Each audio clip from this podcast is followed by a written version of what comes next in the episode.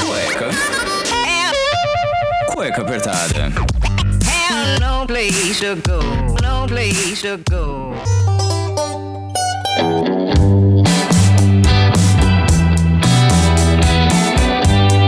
Muito bem, sejam bem-vindos a mais um programa do Cueca Apertada.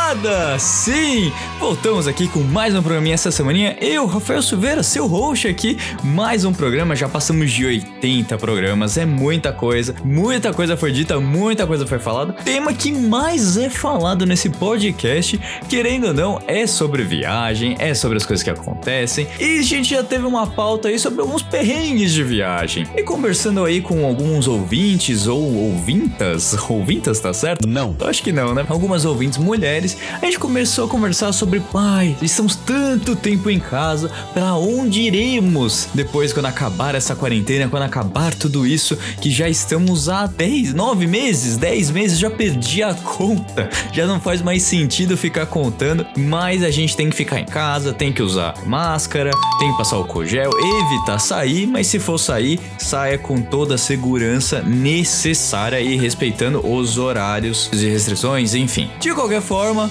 comentando, voltando a falar, né? Voltando voltando a falar, próximas viagens, mas a gente fica pensando para onde ir, quando ir, quando será que vão sair, a gente não sabe. Então a gente sentou e começou a conversar via FaceTime mesmo, via WhatsApp, conversando ali sobre os perrengues que passamos já em viagem. Fiz um programa lá um tempo atrás com, com o Dani, com o Vini, com, com o Iron. Eles comentaram alguns. Eu tinha feito uma listinha ali, perrengues que eu passei, mas eram os mais recentes. Coisa que eu já contei no programa falando, os dois programas do Egito, lá que eu fui perseguido, enfim, pra dormir no deserto, enfim, um monte de coisa lá que eu já contei sobre os templos, tal, subir o Monte Sinai. Se vocês quiserem aí, depois só pesquisar aí os, os dois programas falando sobre o Egito e o, o programa de perrengues também que a gente falou a respeito, além, claro, dos três programas dessa última viagem aí que eu fiz lá pra, pra Oceania e Ásia, em que eu fiquei 40 dias fora do país, e aí, óbvio que teve o pombo no. Saindo do restaurante, saindo da, da, da cozinha lá do restaurante que eu fui comer, isso logo chegando na Nova Zelândia, né? Dirigir do lado contrário, tentar filmar e dirigir ao mesmo tempo, é, quase cair lá no penhasco na China porque minha mala não chegou. Então, aqueles monte de coisa aí, também, enfim, coisas que acontecem por conta de não conhecer o, o local, né? E aí, por isso, a gente acabou com- acontecendo alguns perrenguinhos assim, né? Fala, não me diga! Nesses programas eu falei muito sobre isso, dei muitas dicas de viagem também. Se você tá pensando em ir pra esses lugares, fazer uma viagem também de 40 dias, comer muito bem em Hong Kong, é, ver paisagens maravilhosas na Nova Zelândia, enfim, tem, tem bastante coisa. Mas eu lembrei que eu tenho uma certa bagagem de viagem. Pode botar o selo babaca, enfim. Mas muita gente me fala assim: Poxa, você tinha que fazer um Instagram falando de viagem, você conhece muito. Eu vou, gente, tipo, eu estudo. Eu estudo muito pra saber sobre o lugar. Quem me conhece há muito tempo sabe que eu gosto muito de história, então eu vou muito pra conhecer a história dos lugares. Quando eu fui pra, pra Itália, eu fiz questão de ir pra Florença porque eu queria ver as, as academias, então ver aquele, aqueles quadros maravilhosos que eu via nos livros de história no- na escola. Então ali eu via a Vênus de Milo, o Davi também. Então assim, eu vou muito focar na história. Roma, eu praticamente fui tudo quanto é, é, monumento, fui no, na tumba de São Pedro, é, e ali tem uns macetes tal. Não vou entrar muito em detalhes assim, mas é muito bacana. E quando isso tudo acabar, eu espero que muita coisa melhore. Lembrando sempre que esses programas são patrocinados pelo Blueberry Hosting. Então, se você aí quer começar o seu podcast, coloca, entra no Blueberry Hosting, que com certeza você vai ter a melhor plataforma para você ali divulgar o seu site, começar o seu podcast em um local de hospedagem que eu posso contar para vocês. Que eu- os primeiros programas, na verdade, eu primeiro hospedava ele no Soundhound. Quando acabou a banda deles, que eu vi que ia pra frente, eu entrei no Blueberry pra começar a hospedar e aí realmente ter acesso a Apple Podcasts, Google Podcasts, Deezer, enfim, até o Spotify. E agora até no Amazon Music. E o, o problema é que assim, quando a gente aprende coisas de áudio, tem, é um formato X que ele é melhor, ele é menos compactado. O Spotify, ele só aceita MP3. Então no Spotify eu não tinha todos os programas do, do Quack Apertado, principalmente os primeiros. Então, o que o Blueberry ele tem? Ele tem o. Se você compra a sua banda, por exemplo, você tem 100 mega por mês, que é o plano mais básico.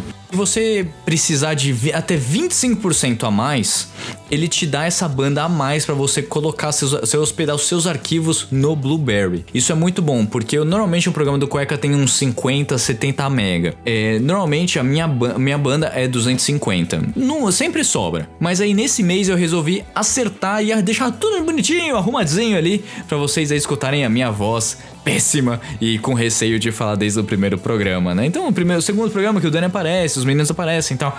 Então, eu deixei ali bonitinho ali por conta do Blueberry, que ele me deixou ali colocar os outros programas e usar toda a minha banda e mais os 25% a mais que eu tenho direito com eles e até acabou extrapolando e eu não fui taxado a mais por isso. Então, por isso que eu recomendo o Blueberry Hosting para você começar o seu podcast aí que eles te dão tanta facilidade e o atendimento é rápido. Eu já tive alguns problemas, principalmente com hospedagem em outros servidores, em outros agregadores, e o Blueberry pegou e resolveu por e-mail ali rapidinho, em menos de 24 horas, eles responderam minha dúvida e me ajudaram no que estava acontecendo, tá bom? Recadinhos dados, se você está escutando isso pelo Spotify, se inscreve ali, eu sei que é, é clichêzão, se inscreve ali, que isso ajuda e muito a gente conseguir ali uma métrica maior, a gente ter uma- um, um número grande assim de ouvintes, mas tá meio estagnado ali, a gente tem que subir, tem que alavancar pro Cueca ali estar nos, nos melhores podcasts do mundo, já que estamos entre os 50% dos podcasts mais ouvidos do mundo, a gente quer aí alcançar agora números melhores e também brasileiros. Então se inscreve lá no Spotify. Se você escuta pelo Apple Podcasts, Google Podcasts, Deezer, também se inscreve lá, deixa um recadinho ali, fala que você gostou do podcast, tem um lugar local para você se inscrever e deixar um comentário. Se você fizer isso, você vai receber assim que sair o programa à meia-noite de segunda-feira, tem um programa novo, você vai receber uma notificação e a hora que você, se você estiver acordado ou você acordar na sua, no seu começo de semana aí, você vai ver ali a notificaçãozinha maravilhosa de um programa do Cueca Apertada que vai te ajudar a começar uma segunda-feira, uma semana muito mais leve, com conteúdo, com informação e muita risada e óbvio com esse programa muito perrengue, tá bom?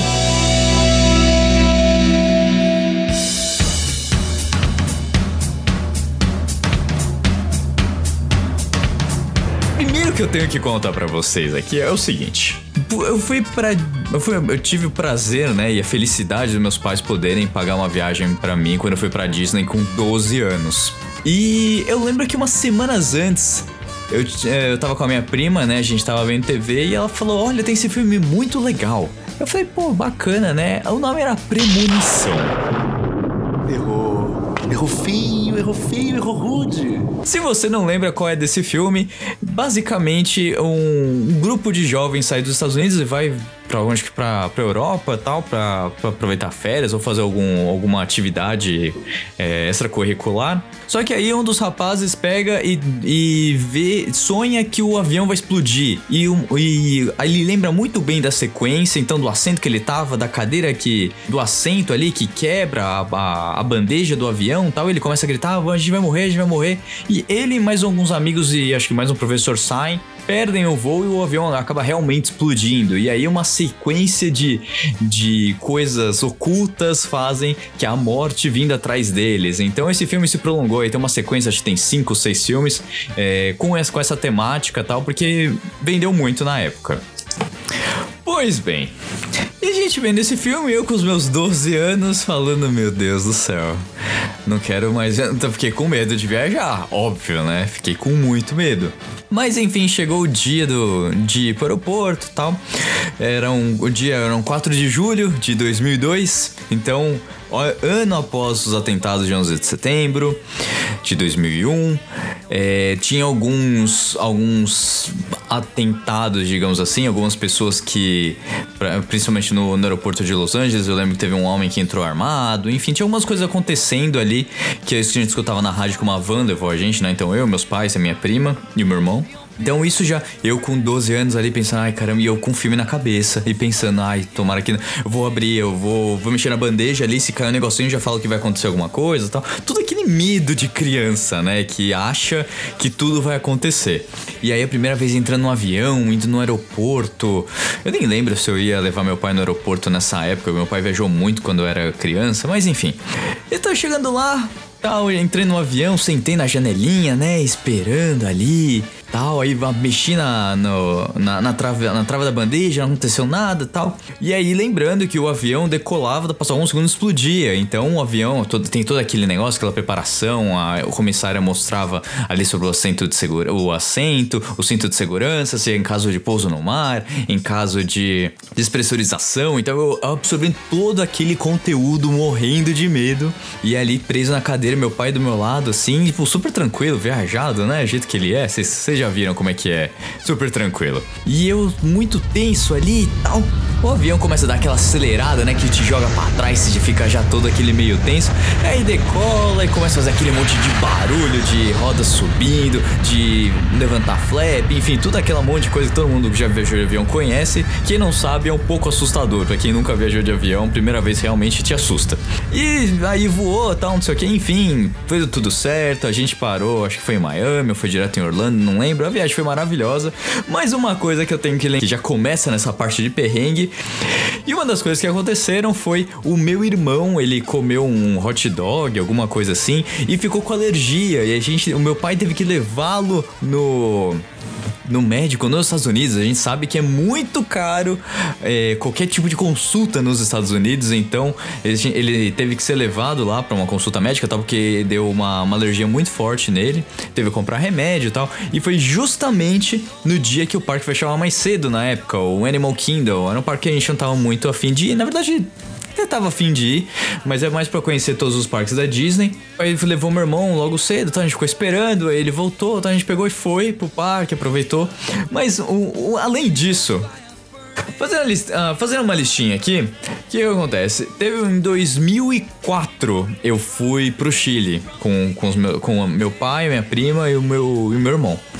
E foi pra ver a primeira vez neve, né? Quem, quem nunca viu neve, cara, é, é uma sensação assim incrível.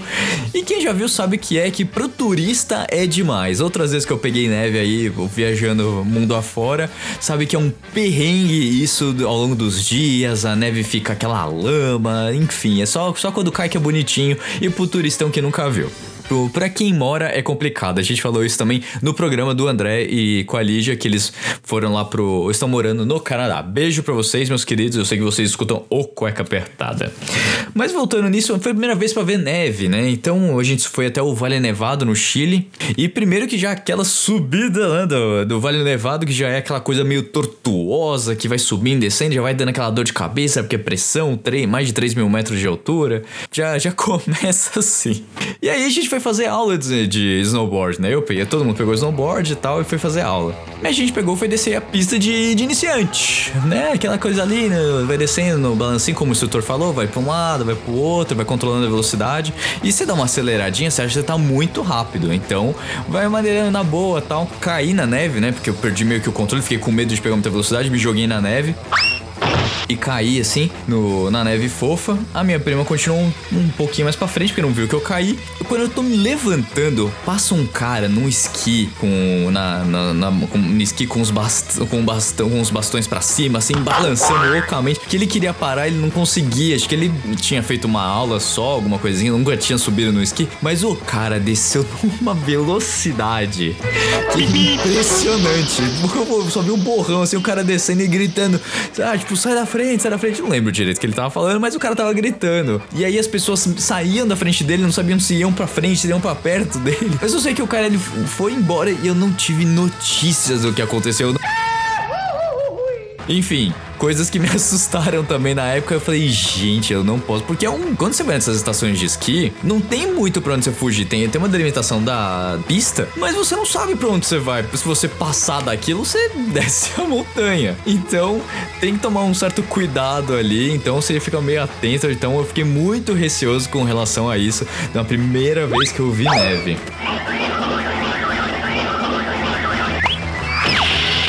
É, eu consegui pra, fui pra Bariloche e a primeira vez que eu fui pra Bariloche eu fui com 16 anos. E meus pais me deram um cartão de crédito. Um cartão de crédito para um adolescente cheio de hormônios é uma arma destrutível.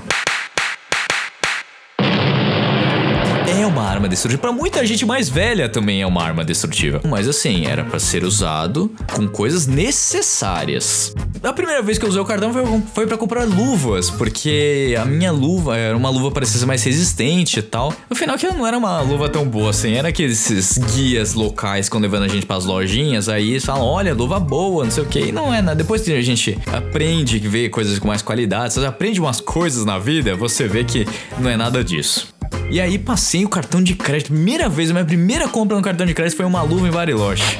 Eu lembro disso até hoje. Acho que foi uns 40 pesos, uma coisa assim. Não, nunca fui de consumir muito, tal, mas eu para ilustrar mais ou menos isso, porque foi o seguinte: por ter esse cartão, é, eu não carregava muito dinheiro também, porque não, a gente não, pô, Bariloche não precisa levar tanto dinheiro, ainda mais com tudo pago pel- pelas agências, né? Porque era, era viagem de formatura. Então você acaba não gastando dinheiro com só com um passeio ou outro, mas você deixa todo o dinheiro no cofre. Nem balada você acaba gastando tanto assim, porque você não pode pegar bebida alcoólica, então só fica no refrigerante e tal. Alguma galera consegue lá uma bebida alcoólica e tal, mas isso é, é outro esquema. Num desses passeios, um amigo meu tava lá, ele todo orgulhoso que tinha comprado uma carteira nova, uma carteira lá de uma, uma marca de, de surf, sei lá, qualquer coisa. E ele pegou e botou todo o dinheiro dele, ao invés de guardar no cofre, guardou na carteira. Só que, Bariloche, você faz muita coisa. Você faz passeio de, de trilha pra você conhecer lá, você vai pra chocolateria, você anda pela cidade, você vai fazer snowboard, vai esquiar, enfim, você faz muitas atividades. Fora que toda noite a gente ia pra balada. Porque tem várias baladas diferentes em Bariloche. Tem balada que tem sete andares, tem balada que tem show de laser, tem balada que tem saxofonista. Enfim, tem um monte de coisa. Cada balada é diferente. Isso que é o legal também de Bariloche pra você ir. E aí, a gente é muito cansado, então vai fazer um passeio de tirolesa. Uhul! O meu queridíssimo pegou, ele pegou todo o dinheiro, botou na carteira nova e colocou no bolso de trás da calça. Tudo bem. Fomos meio sonolentos, dormindo, pra da van até chegar no local de tirolesa. E corria um circuito de umas 10, 15 ti- tirolesas. Vai de um ponto a outro lá das árvores, tal, o arvorismo. Quando a gente voltou para a cidade, o fulano pega e põe a mão assim: Ué, cadê minha carteira? Aí começa a perguntar pra todo mundo. Eu falei, eu sei lá. Eu sei lá, porra. Eu não sei da tua carteira, cara. Você que tem que ser responsável, sabe? Você tem 17 anos. Aí, puta, tava todo meu dinheiro, não sei o que, gente. Ai, caraca, puta, o cara perdeu todo o dinheiro. E aí, e aí ele acabou dependendo de todo mundo, né? Todo mundo ajudar ele a comprar uma coisa, um tipo, comer, que a gente ia comer no restaurante, ia comemorar o final da viagem. Aí comprar alguma coisa na balada. Não, depois te pago, não sei o que e tal. E aí eu putei o cartão de crédito, fui pagando algumas coisas pra ele. Ele me pagou de novo tal. Mas o bom que você tem esse cartão é que você vai acumulando milhas. Então isso é uma das coisas que você pode utilizar a seu favor se você for usar um cartão de crédito. Então o perrengue do fulano acabou me ajudando em alguns outros momentos aí pra conseguir algumas milhas a mais para as outras viagens, talvez. Mas tome muito cuidado, nunca leve todo o seu dinheiro no bolso, ainda mais se você for fazer atividades radicais. Falando em perrengue, assim, de, de compras, de algumas coisas que aconteceram, é, nessa última vez em Singapura, eu não lembro se eu contei no programa, mas eu sei que tá no, nos meus stories que eu fiz. É, eu fiquei num hostel em Singapura que ele ficava muito, prós, muito próximo do Marina Bay, que é aquele hotel, a piscina infinita, de borda infinita, que todo mundo vai pra tirar foto, que a diária é 1.300 reais. Eu ia ficar uma noite nesse hotel, mas eu falei, não, 1.300 reais só pra tirar uma foto ok, não, não vale. E fora que é muito lotado aquilo, tipo, é muito perrengue chique aquele negócio. Todo mundo paga ali, mas realmente o pessoal só paga uma noite pra poder tirar foto lá e, fazer postagem. Mas tem outras, outros lugares melhores pra você fazer isso ao redor do mundo. Ele ficava próximo do Marina Bay, perto ali da Haji Lane, que é uma, é uma rua do distrito árabe ali. Pô, muito bom pra você comer. Você gosta de comida árabe ali, é um negócio muito bom. Tinha uma mesquita perto e tal. Só que ele ficava um pouco longe da Orchard Road, que é a rua de compras, assim, né? Como se fosse, cara, a rua, como se fosse a quinta avenida deles de Nova York, é a Orchard Road. Então, tudo que você imagina de lojas da Ásia, do mundo, tá ali. E você entra numa portinha, abre-se um shopping center de sete andares, com andares pra cima, andares no, no subterrâneo. É uma loucura, assim. Você perde dias rodando a Orchard Road. E como eu falei também, se você não tá com uma sacolinha, pelo menos que seja mínima de, Singapura, de, de compras em Singapura, ninguém te dá atenção, ninguém faz questão de ter você na loja. Então você tem que sempre andar com uma sacolinha mostrando que, olha, estou comprando. Então você é bem visto. Pelo menos eu tive essa percepção lá. E o- uma das coisas que eu tinha visto era um brinquedo pra trazer pra Manuzinha. Só que era uma, to- uma Toys R Us que ficava do meio pro fim da Orchard Road. Eu ia comprar isso no último dia. Eu fiquei no hotel, que é esse hostel, que é um hotel cápsula que eles falam. Então tinha um espaço muito apertado. A minha mala encaixou certinho no vão do, de onde podia guardar minha mala. Minha cama era um beliche ficava no andar de cima. Então tinha uma série de limitações que eu não conseguiria usar.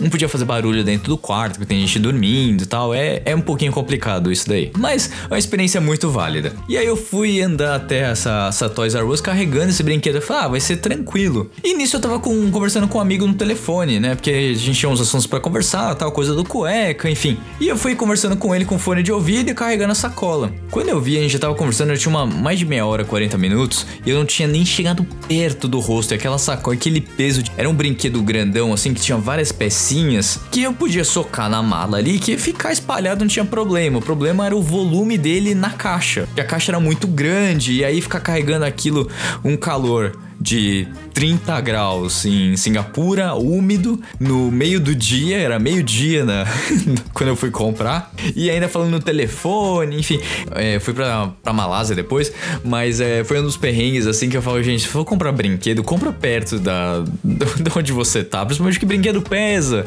e a criançada gosta tal, mas é uma das coisas que eu, eu evitaria, assim, foi um perrenguinho carregar isso aí depois ao longo de toda a viagem, né? Porque eu tava em Singapura, então eu já tava viajando pelo menos há uns 14 dias. Eu teria ainda mais 26 viajando pelo mundo, tendo que pegar mala, despachar mala, colocar mala, despachar de novo, pegar voo, enfim. Muito peso, não façam isso. Mala sempre leve, viagem sempre leve. Uma coisa que eu forcei muito isso em vários programas, porque perrengues acontecem e muitos.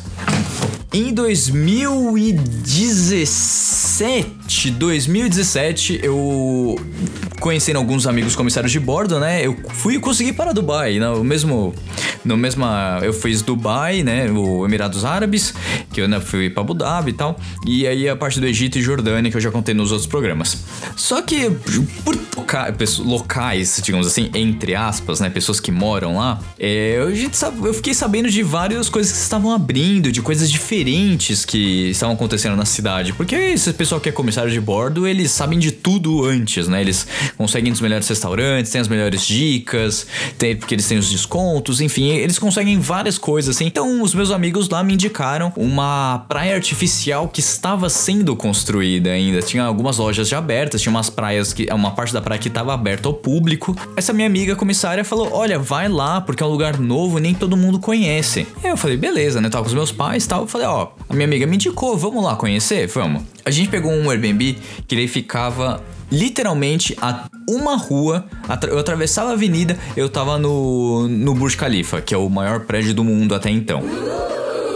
E nós já estávamos alguns dias lá em Dubai, então a gente já tinha feito muita coisa. Tinha ido lá no Burj Al Arab, tinha ido a alguns sulks, alguns é, shoppings até um pouco mais afastados, né? então Emirates, Emirates Mall. Enfim, a gente fez algum- alguns tours ali já meio diferenciados, um pouco mais afastados, assim, da onde a gente tava, né? Porque Dubai é muito espalhado. E a gente pegou, a gente almoçou e foi, ah, vamos pra essa praia então conhecer e tal. Aí eu falei, ah, é assim, dá pra ir seguindo reto aqui, mas a gente vai andar uns 2 quilômetros com, com esse calor tá fazendo. Eu fui em novembro, no meio de novembro. É calor, mas não é aquele calor do, do verão deles em julho. Mas é um calor ok, pra você ficar de bermuda tal. Mas mesmo assim a gente falava, vamos pegar um táxi porque é rapidinho, né? Vai demorar 10 minutos. Só que pra sair já ali da região do, do Burj Khalifa, tava muito trânsito. Não sei se tava muita gente saindo ao mesmo tempo tal. Lembro se era final de semana. E o, taxista resolveu falar, ah, vou por trás porque aí eu, cons eu consigo contornar. Eu falei, tá, eu já tinha falado pra ele, a gente quer aqui em Lamé, aqui é a praia. Ele, ok, tá bom. E começou a dirigir. E eu já eu comprei, eu sempre compro um chip de celular pra comunicar. Às vezes tem uma coisa acontecendo no Brasil, quero falar com alguém, quero me, me localizar no mundo, né? Saber onde eu tô indo. E aí o taxista começou a, a a correr assim, né? Pegou a, a corrida e foi embora, começou a ir. Começou a ir muito longe. Aí passa uma entrada, passa outra. Aí eu já come- comentando assim com a, com a minha mãe tava do lado, olha, tá fazendo. Não tá indo pra onde a gente quer ir. Aí eu já falei, amigo, pra onde você tá indo? Já parei, ele assim falou, onde você tá indo? Ah, eu tô te levando pra praia. Eu falei, não, mas eu quero ir pra cá. Não, mas é, eu vou te levar pra praia lá, porque ele queria me levar no outro lado, que era no Burj Al Arab, lá, que é o Hotel Sete Estrelas, que era muito longe de onde a gente tava. Eu falei, não, lá eu fui ontem, eu quero ir lá pro, pro pra praia que eu te falei, lá perto do zoológico. Aí ele parou, parou no meio da avenida. ele encostou assim numa saída, parou, zero, parou o taxímetro, me deu a notinha falando, ó, isso aqui é o que deu, tava dando 30 dirhams. E aí ele falou, olha, isso é o que você vai pagar porque até onde você falou porque ia parar. Eu falei, não, ok, tá, tipo, meio, meio puto da vida, né? Porque não, não achava certo, não achei que nem tinha que pagar aquela corrida. Tinha que ser metade daquele valor, porque não ia dar tanto. Não é isso. A gente tava muito longe do ponto de partida e de onde a gente queria ir. Aí ele já dirigiu já mais devagar, não sei o que, que ele fala pra onde você quer ir. Aí eu vi que próximo era o zoológico. Aí eu falei, eu quero ir pro zoológico. Aí pro zoológico ele foi indo certinho. Só que o zoológico ele fechava umas 4 horas da tarde. E nisso ele ele embicou ali no zoológico, pô, eu paguei ele e tal, a gente saiu e ele ficou meio rindo, tipo, ah, esses trouxas vieram até aqui e o zoológico tá fechado. Nisso eles já pegaram uma família que tava saindo e tal e foi embora. Só que andando duas ruas, a gente chegou na praia que eu queria. É, gente, tenha sempre um chip de celular porque vai acontecer um perrengue assim de taxista querer dar- andar mais. Tem, o, tem outra também dessa de, de gente querendo se aproveitar de você turista. Que quando eu fui lá pra muralha da China, é, tem uma represa, é, Longiquian Uma coisa assim. Porque não tem muita informação de como ir. É uma represa que fica relativamente próximo à, à região ali da muralha da China que eu fui, porque você tem várias localizações que você pode visitar. A mais fácil é uma que você consegue acessar de metrô, e consequentemente ela é mais cheia, mas é tá reformada tal. Eu falei isso no, no programa da China. E eu queria ir pra essa represa porque ela tem uma escultura de um dragão que meio que sobe assim, parece o caminho do dragão do, do Dragon Ball. E eu queria muito ir lá. Só que eu tinha um pouco de noção, assim, não tinha muito, porque tem pouquíssima informação, então era muito blog que eu tinha que ir atrás, e os guias e pessoas que você contratava pra te levar, elas cobram muito caro pra esse negócio, esse negócio de serviço, de turismo é muito caro. E eu falei, ah, não vou, vou tentar aqui, tipo, ah, eu pego, desço até tal rua, pego tal ônibus e vou. Só que aí eu, saí lá da parte da muralha da China, saí por trás, porque pela frente dava na estação que eu voltaria pra Pequim, peguei e comecei a ir andando a pé, tipo, escutando um podcast, porque eu tava sozinho ali, andando no meio das ruas, dos carros que estavam subindo pra, pra muralha. Cheguei numa avenidona assim, gigantesca, um bairro passando por debaixo de um viaduto. Tava muito perdido ali, eu não sabia onde eu tava. E tinha um ponto de ônibus. E eu perguntei num, pra uma moça, ela falou: ah, você vai ali naquele ponto passa o ônibus tal, conseguiu entender pra onde eu queria ir. A hora que eu cheguei no ponto, que eu tava chegando no ponto, o ônibus passou. E é eu lembro de ter visto em algum lugar que aquele ônibus passava, sei lá, cada meia hora, 40 minutos. E eu tinha outras coisas pra fazer no dia, né? No que eu tinha pra fazer. Que cinco dias em Pequim é pouco tempo. Se você quer ver muita coisa ali, do jeito que eu tinha programado tal, é pouco tempo. É uma cidade maravilhosa, por sinal. Quero voltar porque tem umas comidas fantásticas.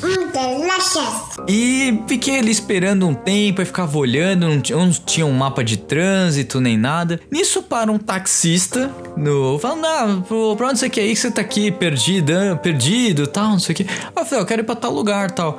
Ele queria me cobrar a bagatela de 200 yuans. 200 yuans, cara, é mais ou menos uns 250, 300 reais hoje. Eu posso estar falando groselha, mas era mais ou menos um para um, digamos assim. Pra me levar num negócio que era 20 quilômetros, sabe? Que um ônibus de 5 yuans, de 10, que se fosse 20 yuans, me levaria. Só que eu tinha que esperar. Passou, eu falei que não ia, tal, que não queria. Aí ele foi embora. E aí ele fez a volta em algum ponto lá na frente, voltou, parou de novo, falou: Você não tem certeza não quer ir? Eu tô aqui, disponível, eu faço por 190. Eu falei, não, cara, não vou, sabe? E aí ele foi embora, voltou de novo, falando que fazia por 195, era a oferta final dele. Ele falou, não vou não vou. E aí eu desisti desse passeio, porque tava demorando tanto pra chegar um ônibus, eu tava com medo daquele cara vendo que eu tava sozinho ali muito tempo, que não tinha ninguém conhecido, eu tava. não tinha nada. Por mais que fosse durante o dia, eu tinha muito medo de acontecer qualquer coisa. Porque, cara, você tá sozinho no no meio da China. Você não fala o idioma, você não tá no- na capital, você não tá em Pequim,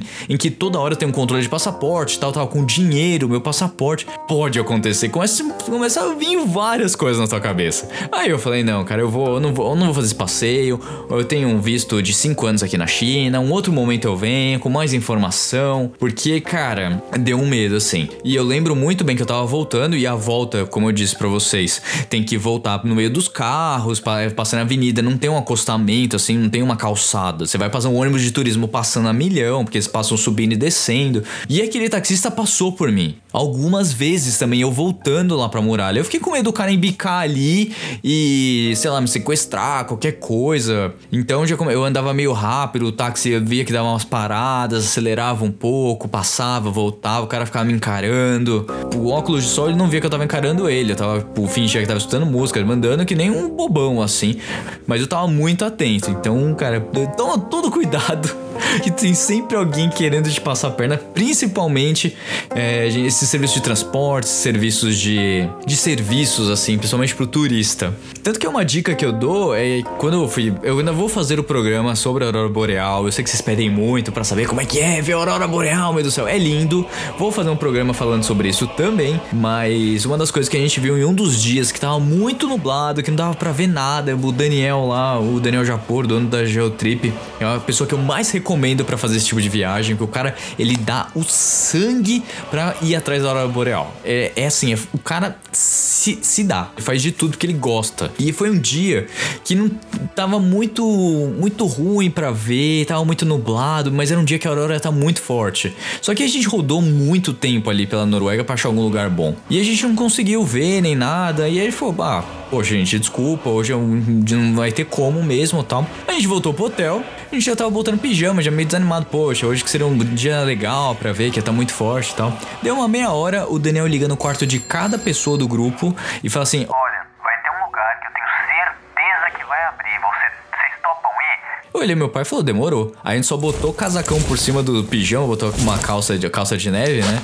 E saiu correndo, a gente pegou chocolate quente no hotel e foi cantando. O pessoal foi animado, todo mundo na mesma vibe. A gente parou a van num vale. Eu juro pra vocês, cara, é a foto mais linda que eu tenho da aurora boreal desse, eh, da viagem. O céu abriu, assim, já tá uma aurora roxa e verde passando assim por cima. A aurora tá tão forte que até a, a, a sombra ali parecia meio esverdeada, mex- a, sombra da van tremulava, assim. E foi uma coisa hum, maravilhosa, assim. Não é tanto perrengue, mas o que acontece? Por- voltando só pra falar desses, desses serviços.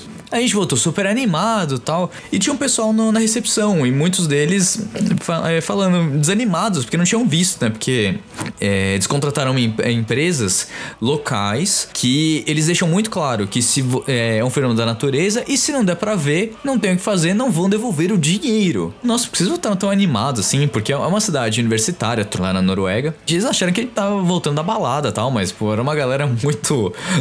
não muito fã de balada. Tinha tipo, gente muito mais velha. Eu acho que eu era o mais novo ali do, do grupo com 24 anos. E a gente comentando, ele falou: não, porque a gente conseguiu ver a Aurora, tava muito forte, não sei o que. A galera, tipo, deu decepcionada. Porque o que aconteceu? Essas empresas fazem esse, esse tipo de coisa e eles vão, não vão tão longe assim pra você conseguir ver a Aurora. O Daniel, ele dá o sangue. E aí eles falaram: ah, a gente não conseguiu ver tal, a gente acabou de voltar e a gente tava mostrando fotos assim maravilhosas, que até com o celular tava conseguindo tirar fotos de tão forte que a Aurora tava. Então, assim, então Pra vocês terem ideia de como algumas, algumas vezes você pesquisar assim alguém mais certinho é a melhor forma do, do que contratar empresas locais.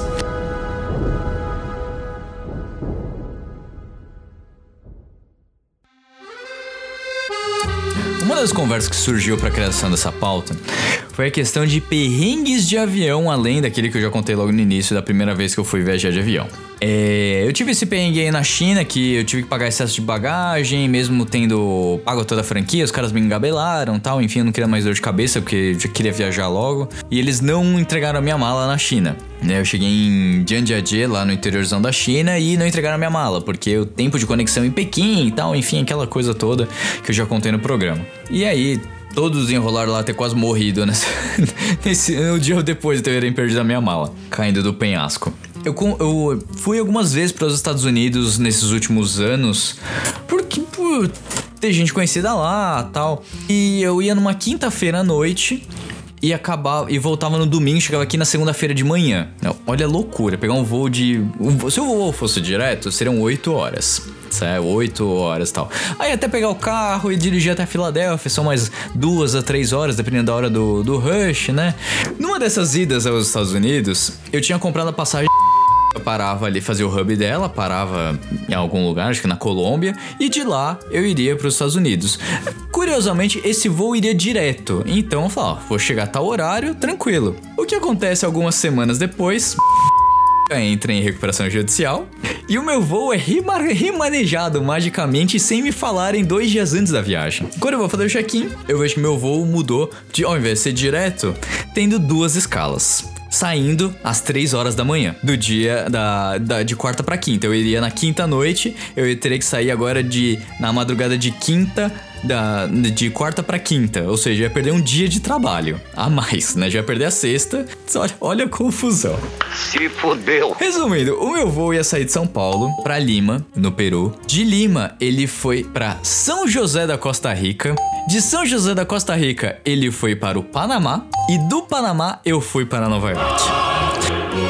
Essa brincadeira, eu saí às 3 horas da manhã, o meu voo decolou às 3 horas da manhã. Até chegar no aeroporto, fazer check-in, o, o check-in lá começava meia-noite. Eu fui chegar nos Estados Unidos às 8 horas da noite. Por sorte, eu só fiquei em Manhattan. Mas ima- olha, olha o perrengue, cara. Você vai para um aeroporto, vai por outro. E assim, tive algumas experiências diferentes nesse lugar. Porque assim, quando você vai para São José da Costa Rica, parece que você tá chegando num filme do Indiana Jones. Porque é tudo mato, é tudo floresta. O avião pousa como se estivesse entrando num, num videogame. Aí tem tucano voando dentro do aeroporto. É, o aeroporto do Panamá é uma 25 de março gigantesca, todo mundo gritando, querendo vender produto. Enfim, é uma loucura. E uma outra vez que eu fui para os Estados Unidos, essa o ano passado, agora no, perto do Thanksgiving, aí final de novembro, o que aconteceu? O voo era. O voo mais barato era de novo com duas escalas. Você é um animal, realmente. Porque, né? Não basta errar uma vez, tem que errar de novo. Isso aí. Então saí aqui São Paulo, ia, iria pra Atlanta, ia pra Atlanta, de Atlanta pra Chicago, de Chicago aí iria pra Nova York, só que o aeroporto também, o um aeroporto que não é o JFK, era um outro aeroporto X. Então pra chegar em Manhattan, tinha que pegar o metrô, isso sem chip de celular, tinha que pegar um trem, na verdade, sem chip de celular, sem saber mais ou menos só com maps baixados ali. Então imagina como é que foi pra chegar. Na volta foi tranquilo, foi de um voo direto, mas pelo amor de Deus, que perrengue que foi essa, essa um monte de conexão, sendo que existe um voo mais rápido. Então foram alguns. Por sorte as malas chegaram, enfim, deu tudo certo. Numa dessas coisas de viajar de avião, é, a primeira vez que eu fui pra, pra Europa, eu iria ficar na casa de uma pessoa na Alemanha. Além, porque pra você entrar no, no espaço europeu, você precisa ali do, do seu plano de saúde, né? Que é o, o protocolo de Schengen. Então, ali um plano de saúde que paga até 30 mil euros de você acontecer qualquer coisa tal. E se você vai ficar na casa de alguém, tem uma carta convite pra eu apresentar na imigração na hora que eu chegar, porque eles vão perguntar pra onde eu vou tal. E a pessoa pegou e mandou, só que em alemão. Eu não sei falar alemão, podia estar escrito qualquer groselha ali. A pessoa mandou na véspera, eu tive que imprimir até no, no aeroporto a carta, que ela esqueceu, enfim, então não tinha como fazer, traduzir aquele negócio pra eu saber. E eu fui, o, o rapaz da imigração perguntou, ah, pra onde você vai? Ah, vou ficar aqui alguns dias aqui no, em Luxemburgo tal, e ali na fronteira da Alemanha, e depois eu vou pra Paris, depois vou pra Londres, depois retorno ao Brasil. Ah, o que você faz no Brasil? Ah, então, acabei de passar na OAB, sou advogado, tal, explicando tudo em inglês super tranquilo. Aí falou, tá, mas aqui você vai ficar onde? Aí apresentei a carta. Aí ele falou: Você não tem uma versão em inglês dessa carta? Eu falei: Não, porque aqui tá falando que você vai ficar na casa de tal pessoa, mas não tá falando que depois você vai pra outros lugares. Aí eu já gelei. Até explicar a situação, ter que pegar o Wi-Fi pra mostrar a troca de e-mail tal. Foi, foi um suadouro, porque brasileiro tem um medo. Brasileiro tem muito medo. Brasileiro tem dois medos, na verdade. Isso já é muito claro. Brasileiro, ele tem medo de você fazer todo esse investimento, que é um investimento você viajar, pegar um avião. Hoje em dia, ainda mais com dólar a quase seis, né? Ai, que dor. Mas é todo investimento e você ser admitido, você ser aceito pela nação em que você está querendo usufruir suas férias ou você estudar, tal. Esse é um primeiro medo. O segundo medo é você ter quando você retorna aqui a, a- a nossa pátria amada Brasil e tem o fiscal da Receita Federal ali te esperando pra ver tudo que você trouxe de compras dos Estados Unidos. E, e esses são os dois medos do brasileiro. Quando você sai pra você ser admitido lá e poder usufruir, e quando você retorna aqui o fiscal querer realmente te taxar sobre algumas coisinhas. Numa dessas viagens aí, eu acho que eu já contei isso, mas vou contar rapidinho aqui de novo, se eu não contei. Uma dessas vindas aos Estados Unidos, eu acabei, já fui passar o ano novo em Nova York e falei pros meus amigos pra ajudar nos custos da viagem. Falei, olha, então, tô indo tal, tipo, vocês querem alguma coisa tal? Aí fulano, ah, quero um PlayStation 3. Ah, fulano, ah, traz pra mim, tipo, cremes da Victoria's Secret. Aí não sei o que, foi, vai tochando a mala e ajudando nos custos, né, a pagar. Quando retorno ao Brasil, é, nossa, nossa querida, uma queridíssima pátria, a Receita Federal, o rapaz fala, "Eh, senhor, para ali um pouquinho. Aí vai abrir a mala. Fudeu de vez! O que ele abre a mala tem dois PlayStation 3, alguns jogos, muitos cremes da Victoria's Secret, um iPod, um computador.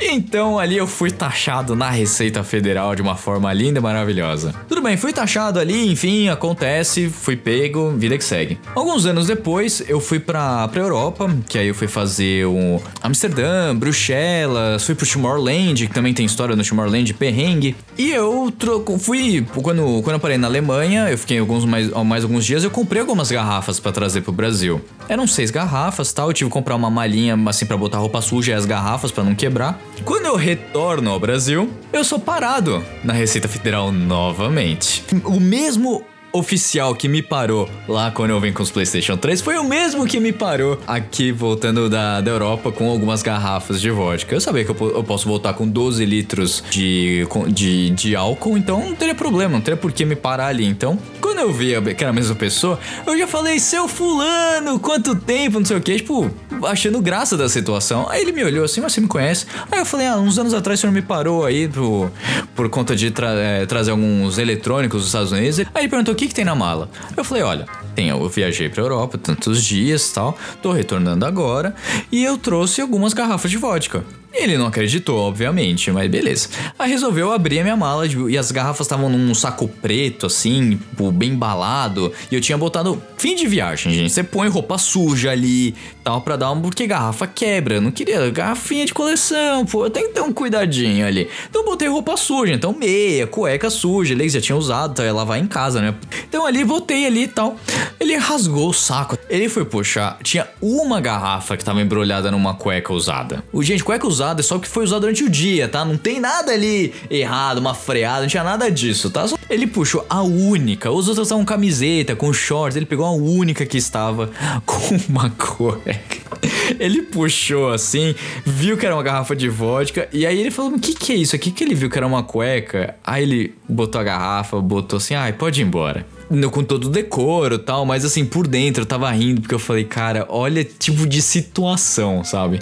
Nunca mais fui parado, mas a gente tem esse receio, então cuidado com o que você traz aí e não vá tirando onda, porque não é o certo. Mas ali eu achei tão engraçada a situação de estar na, com o oficial ali, o mesmo oficial que me parou, tava ali voltando da Europa. Meu, o que, que você vai comprar de eletrônico da Europa, sabe? É muito mais caro. É, não tem porque você também trazer coisa de lá, en- enfim. Eu não entendi porque eu fui parado. Acho que eu já tava meio marcado ali na listagem. Eles falaram, ah, para você ali. Eu falei, beleza. E por falar nessas coisas de viagem aí, do, de- dos perrengues, eu, esse e o Ano Novo em Paris. Pô, lugar super bacana, né? Dois, virado de 2012 pra 13, tava comemorando minha OAB, tinha terminado a faculdade de Direito. Então eu falei, pô, vou, tem que ser em grande estilo. Pô, Paris, Paris, cidade de luz tal. Eu nunca tinha ido primeira vez, então. Aí fomos pro trocadeiro pra ver a, a queima de fogos na frente da Torre Eiffel. Não, nada mais óbvio e turistão que isso. O trocadeiro ele fica do outro lado do Rio Sena, de frente pra Torre Eiffel, e é um lugar relativamente aberto, então teria, teria espaço. Gente, não tinha espaço. Aquilo ali tava pior. Sabe o carnaval em Salvador? Ou, ou no, no Rio, que você vê aquele monte de gente aglomerada, tava naquele estilo. Só que um puta frio, a galera já bem mamada de vinho, né? Porque vinho é muito barato. E gente, abarrotada, abarrotada, abarrotada. Ninguém tinha uma contagem, não tinha relógio na época, eu tinha que ficar puxando o celular assim, levando com medo de ser furtado, porque tem muito furto, né? ainda mais aglomeração.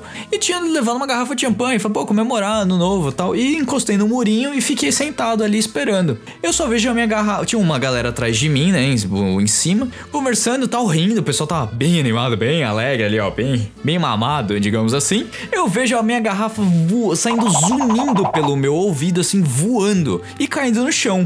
Tanto que tem uma foto que eu tô segurando a champanhe assim, quebrada. Porque, porque quebrou. Uma pessoa que tava atrás de mim bicou. Partiu a bomba! Não pagou, fugiu, saiu vazado e eu perdi a champanhe. Eu falei, ah, tem problema, vai, tamo aqui, tá tudo certo. Vamos esperar lá, o pessoal vai começar a contar contagem regressiva, né? Quando me chega meia-noite, não tem queima de fogos, não tem nada, uma brochada homérica. E eu descobri que o, o presidente na época falou, ou o prefeito na, na época falou assim: não vai ter queima de fogos em Paris, porque teve muito queima de carros ao longo do ano, que estavam protestando o preço de combustível, alguma coisa, não lembro muito na época. E não vai ter queima de fogos, então não teve nada, não teve nem um showzinho de, de luz da Torre Eiffel lá. E pra sair daquele lugar abarrotado de gente, pra pegar um metrô pra voltar pro hotel que eu tava hospedado, as, as estações mais próximas ali do Trocadero estavam fechadas, tava um frio lazarento.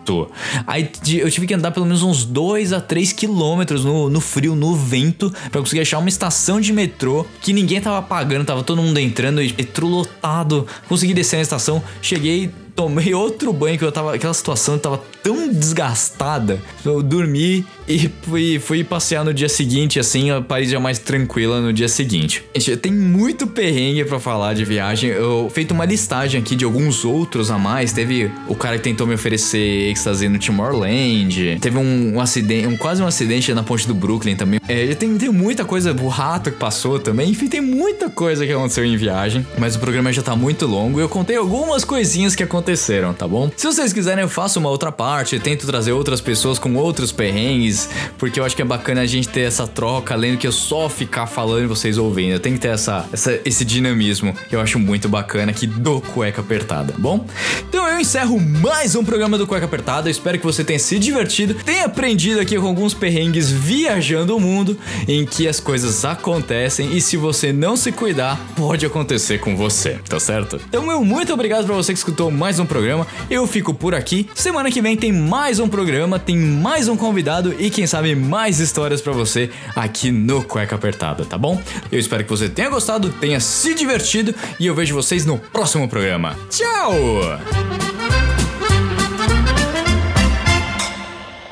Cueca apertada, cueca apertada, cueca apertada. Infelizmente o programa já terminou, mas se você quer escutar os outros programas, é só entrar no Google Podcasts, Apple Podcasts, no Deezer, no Spotify e escutar todos os programas desde o início. Lembrando sempre que esse programa foi editado mais uma vez por mim, Rafael Silveira.